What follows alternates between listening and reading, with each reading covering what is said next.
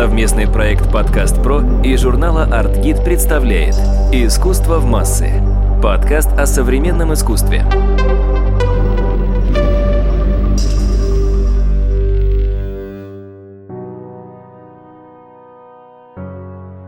Здравствуйте! С вами снова Мария Кравцова, главный редактор издания по искусству «Аргид», подкаст «Искусство в массы». Сегодня мы продолжим наш разговор с директором Музея современного искусства «Гараж» Антоном Беловым. Антон, привет! Маша, привет! В России есть несколько крупных федеральных музеев, которые довольно активно совершают экспансию в регионы. Это, прежде всего, конечно, Эрмитаж, в меньшей степени Третьяковская галерея, но я думаю, что следующее десятилетие как раз пройдет под знаком экспансии Третьяковки в регионе, потому что скоро откроется, например, Самарский филиал Третьяковской галереи. Это Гемения Пушкина, в состав которого в какой-то момент, несколько лет назад, вошла сеть государственных центров современного искусства. Задумывался ли подобной экспансии «Гараж»? Естественно, первый вопрос любого регионального чиновника или бизнесмена, который собрался открыть центр, не хочет ли гараж с ним совместно это сделать под брендом гаража и далее по списку. У нас достаточно жесткая позиция, так совсем прямолинейно говорить, что мы не хотим открывать филиалы гаража, мы не хотим открывать представительство гаража. Мы даже не видим гараж как идентичность, находящуюся в другом городе Российской Федерации или любой другой страны. Потому что гараж — это что-то созданное вот здесь, в Москве, существующее здесь, работающее с этой аудиторией и функционирующее здесь. Возможно, гараж может всплыть как какая-то подводная лодка в каком-то месте, появиться, сделать что-то, исчезнуть. Уверен, что может. Гараж может, я не знаю, может быть, на три года где-то оказаться и сделать какой-то удивительный проект, который поменяет инфраструктуру, но потом опять же исчезнуть.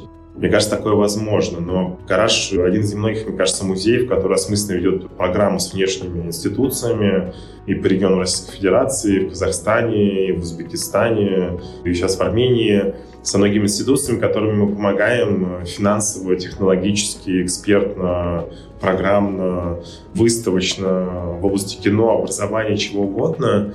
И для нас принципиально важно, что мы помогаем создаваться идентичностям локальным. И если у них есть запрос на нашу экспертизу в любой области, то мы ее предоставляем.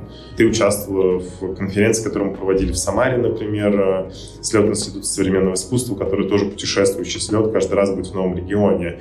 И для нас очень важно создавать и поддерживать вот такие проекты, которые позволяют локальным идентичностям прорастать. И говоря вот в этом постколониальном дискурсе, конечно же, гараж совершенно не хочет своей какой-то уже массивностью и гигантизмом, да, там заходить в какой-то небольшой город, регион или в большой, да, и пытаться насаживать что-то свое, потому что, да, у нас есть свои сильные стороны, но также у нас есть свои слабые. Конечно же, мы как институция, находящаяся в Москве, имеем вот этот весь корпус э, плюсов и минусов. Поэтому я бы сказал, что мы, наверное, одна из немногих институций, которые а, стимулируют развитие и появление центров современного искусства, центров современной культуры, музеев, э, частных, муниципальных, федеральных в регионах, с надеждой на то, что они все станут рано или поздно нашими полноценными партнерами. Ты сказал странное слово «недостатки», слабые стороны горожан. Я первый раз о таком слышу, если честно, особенно из твоих уст. Что ты имеешь в виду, говоря о слабых сторонах горожан? Слушай, мы же прекрасно понимаем, что у всего есть своя расплата, и, допустим, ну, музей-гараж — это объективно очень большая уже структура. Понятно, что ее там, условно говоря, реакция на какие-то события или что-то, она чуть более замедленная, например, чем у маленького самоорганизованного пространства, которое может отрефлексировать любое действие буквально за неделю и выдать, там, не знаю, выставку, перформанс-проект гаражу, конечно же, уже это не подвластно. Не в смысле, что мы не хотим, а мы не можем в рамках наших трехгодичных циклов планирования выставок и всего так быстро реагировать. Плюс гараж мы же понимаем, что это структура, которая может сделать э, практически все. С одной стороны, ее очень большой плюс, с другой стороны, минус, потому что у нас уже есть готовые технологии ответа практически на любой вопрос. Тем самым мы себя лишаем какой-то возможности новых открытий или каких-то неудач, которые дают тебе следующее возможность движения вперед.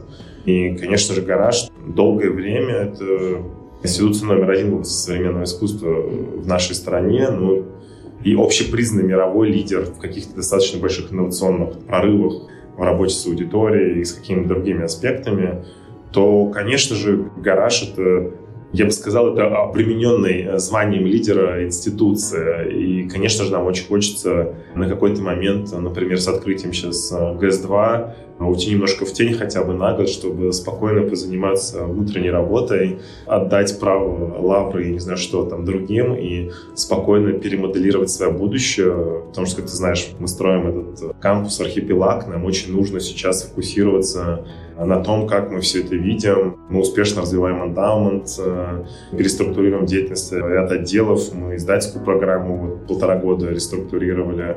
Мы сейчас образовательную платформу, начиная с следующего года, трансформируем целиком вообще в области просвещения, образования себя видим. То есть у нас каких-то очень много сложных задач, Например, мы больше не хотим заниматься в чистом виде офлайн образованием и просвещением как таковым. Да? То есть нам кажется это бессмысленно Здесь раньше мы делали по 3000 каких-то просветительских образовательных мероприятий в год, то сейчас нам кажется это не очень важным в таком объеме, потому что объем этого предложения на рынке, он уже большой. Я бы сказал, что наш самый большой недостаток только в том, что мы очень долго были номером один, э, недосягаемым, и все под нас ориентировались. И нам все время приходилось изобретать очень быстро, публично и вводить что-то новое. Сейчас у нас как раз появляется уникальная возможность чуть-чуть уйти в тень и очень глубоко заняться сложными вещами, которые, конечно, потом опять громко, публично анонсировать и сделать, но у нас, по крайней мере, появится чуть больше времени на эту работу. Конечно же, мы касаемся вопросов цифровизации и всего остального, больших данных, которые мы хотим внедрять и всего, что, как нам кажется, принципиально даже изменит то, как мы работаем с аудиторией. С гаражом связана новая политика в области архитектуры. Можно вообще сказать, что у гаража есть архитектурная идеология. По многом в практике гаража было реализовано то, о чем Москва мечтала многие годы наверное, на протяжении всех 90-х и нулевых. Это то, что в Москву будут приезжать ведущие современные архитекторы мировые. Не просто приезжать, не просто что-то предлагать, какие-то проекты, но и реализовывать их. Расскажи, пожалуйста, про именно архитектурную идеологию гаража. Как ни странно, очень простая. Мы не строим новые здания бессмысленные, не хотим с чистого листа ничего строить, потому что, конечно, у нас есть возможность получить участок земли или купить его и построить здание с любым архитектором. Но для нас принципиально важно работать с каким-то контекстом, наследием и знанием об этом контексте. Тот же пулен Шагерубана или летние кинотеатры в парке Горького — это всегда отсылка к временной архитектуре парка Горького, которая здесь была развита, начиная с первой экспо так же, как и все здания, времена года, наш образовательный центр. Мы всегда это любим. Второе, конечно же, мы хотим, чтобы современные архитекторы, большие, делающие важные сложные проекты, и мы, которые можем себе позволить заходить в долгий срок проектирования, концепции, обсуждения, работать со сложными материалами, для нас, конечно, это же важно, потому что мы как выставочное пространство в чистом виде не видим себя, что нам нужно построить ангар с белым кубом внутри, и все отлично. Конечно, нет. Нам очень важно ощущение вот этого старого, нового, адаптации, переосмысления, работы с каким-то контекстом и попытка вытащить из этого максимум, потому что Конечно же, когда мы говорим э, о Санкт-Петербурге, это все овеянная история. Куда вот все, что не возьми, все овеяно, то Москва, конечно же, она в этом плане плохо работает с каким-то своим историческим контекстом. Всегда, но всегда был купеческий город, который там и сжигался, и восстанавливался, перестраивался, расширялись улицы, сносились целые кварталы, чтобы построить отели, высотки или что-то. Но это город, который мало работал с контекстом. И, конечно же, для нас, когда мы начали уже обсуждать переезд в парк Горького, было принципиально важно. Привлечение архитектора с каким-то визионерским видением принципиально важно. Поэтому, как ты прекрасно видишь, что неважно, это большие проекты с большими визионерами или маленькие с начинающими визионерами, это такой уже ДНК как бы гаража, и самое главное, что, мне кажется, он стал распространяться на все остальные музеи, не только музеи, девелоперов э, в Москве, региональной активности, винодельни, которые теперь тоже на юге России строятся с архитекторами, торговые центры, которые тоже теперь, оказывается, нужно звать всем архитекторов. Мне кажется, это очень хороший посыл, который мы, естественно, в себе увидим, никогда не остановим, но он важный стал для всего сообщества. Совместный проект «Подкаст Про» и журнала «Артгид» представляет «Искусство в массы» – подкаст о современном искусстве.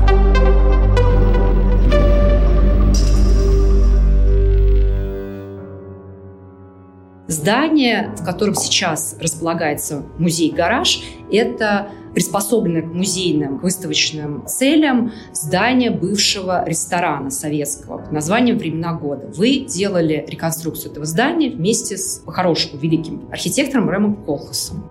Но почему для реконструкции здания шестигранника, которое располагается недалеко от времен года, вы выбрали именно японское архитектурное бюро? Хороший вопрос. Мы стараемся, когда мы строим особенно здание, которое мы понимаем, что оно для музея, нам не нужны никакие конкурсы или что-то. Я бы сказал так, что мы внутри обсуждаем с учредителями, с командой, кто нам кажется правильным именно для этого объекта. Это очень сложный вопрос. Кто из архитекторов может осмыслить тот или иной объект? Самое главное — понять его идеологию или что-то. А Рэм Кулхас, например, этот объект бы сделал совершенно по-другому. Также, если мы, не знаю, там, позвали бы любого архитектора еще из какого-то звездного состава, он бы тоже видел это по-другому. Что было самое удивительное в шестиграннике, сейчас руины, конечно же, абсолютные, но то, что там в 23 году, когда его построили, это был летний, очень живой, дышащий павильон. Конечно же, мы начали изучать, кто делает такую очень дышащую архитектуру и пытается с ней работать много, при этом быть очень современными. В принципе, бюро Сана, да, мы съездили до этого, посмотрели проект, э, тот, что сделал Нишизава на острове Тишима, вот с этим музеем капли, куда там и вода проникает, и солнце, и свет, и воздух. Конечно же, мы побывали во всех музеях, которые они построили в Японии, и в новом музее в Нью-Йорке. Долго рассказывать, где, что мы посмотрели. В принципе, мы прекрасно понимали, что эти архитекторы могут сделать. И, конечно же, нам было очень интересно, что это два человека, и это еще и мужчина, и женщина, и это бюро с очень э, разными проектами, допустим, для разных музеев. Они повторяют один и тот же стиль для разных музеев, это всегда очень по-разному. И дальше у нас была все равно какая-то задача, попытка понять, сможет ли это архитектурное бюро предложить нам осмысление этого объекта и проекта. И САНА, в принципе, с кем мы начали обсуждать, они достаточно быстро дали, без подписания всякого контракта, какую-то свою идею основную, как бы они себе видели шестигранник под их проектом, который нам понравилось, и вот так стало. Я помню, на самом деле, когда музей-гараж открылся, хотя это был не музей, это Центр современного искусства. Центр и... современной культуры. Спасибо. Да, и на самом деле он работал по принципу Кунстхаля. Угу. То есть это было здание э, в центре города, в относительном центре города, куда, в общем-то, привозились выставки из-за рубежа, уже готовый продукт. Это хорошо работало на некое просвещение публики, но не работало на производство среды.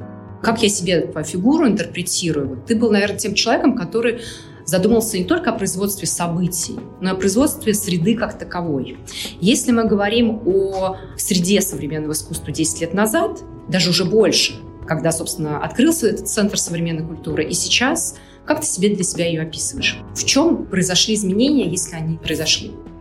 Уже, мне кажется, прям очевидно, да, начиная с того, что все это из недооплаченных, выпивающих э, людей, тусующихся в этой сфере, потому что это вот такая абсолютно нишевая история, в которой они корольки все, это превратилось в действительно большую уже индустрию с нормальными зарплатами, с какой-то конкуренцией рынка, с конкуренцией предложений от институций за сотрудников, с конкуренцией за посетителей и с каким-то обширным, я бы сказал, просто полем деятельности, где уже есть экспертиза и коммерческая, и некоммерческая, и разная.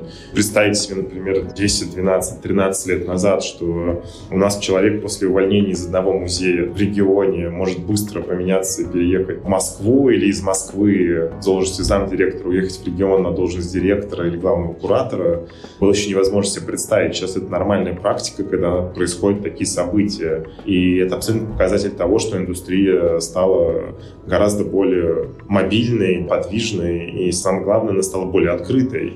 Сейчас в индустрию искусства попадают люди, которые до этого вообще никогда не занимались искусством и культурой, просто потому что их навыки и знания востребованы в этой индустрии. А им не обязательно быть искусствоведами, с кандидатскими, со связями в этой среде. Достаточно, что они свое дело умеют хорошо делать и могут его интегрировать в потребности культуры или музея.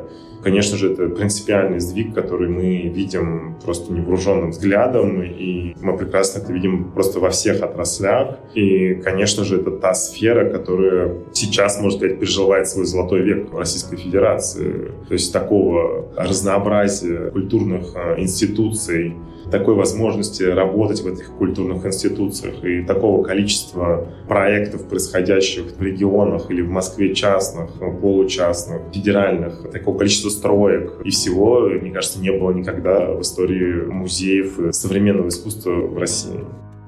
Еще важный момент. Появилось огромное количество новых специальностей в рамках культурного производства, о которых мы еще 10 лет назад, мы даже таких слов не употребляли по отношению к музею. Фандрайзинг – это люди, которые ищут дополнительное финансирование для деятельности музеев. Это инклюзия, это люди, которые, собственно, делают музей доступным для различных групп людей, посетителей, социальных групп. Скажи, пожалуйста, какие новые профессии ты видишь в будущем в музее?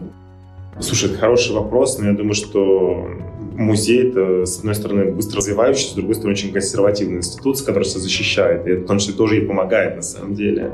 Что она не бежит и не цепляется, скорее, ты знаешь, э, за все. Я уверен, что музей очень будет работать и с облачными данными, и с искусственным интеллектом, и с анализом так называемых big data. Музей в любом случае, у них все больше и больше будет появляться людей, которые не будут пытаться навязать музей как, э, знаешь, такого абсолютного эксперта.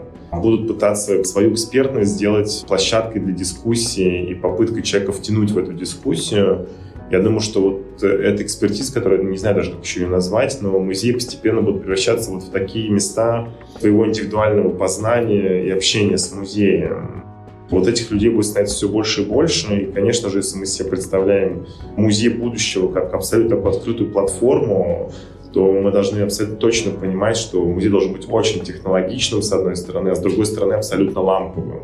Мне кажется, закончится вообще музейное развитие, не закончится, а целого наивысшего пика достигнет тогда, когда человек условной Ростовской области приезжает в Хабаровск, и там почему-то он живет или работает, он заходит в Хабаровский музей, где есть что-то, и он начинает исследовать про своих предков или еще как-то. Каким-то образом он может через онлайн или офлайн сервисы сделать свою личную экспозицию, собрать, пощупать все эти предметы, поработать с ними и потом даже показать их другим людям. Вот это, с одной стороны, помощь человеку максимальной экспертной поддержки, как это, про что он и что ему интересно. С другой стороны, возможность ему сделать этот выбор.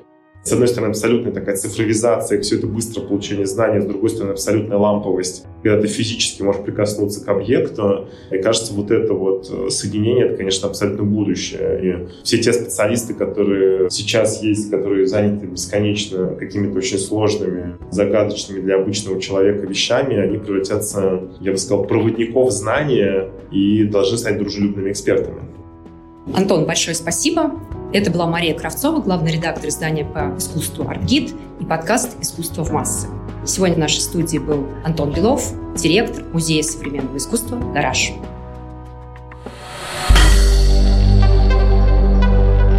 Студия «Подкаст Про». Производство профессиональных подкастов.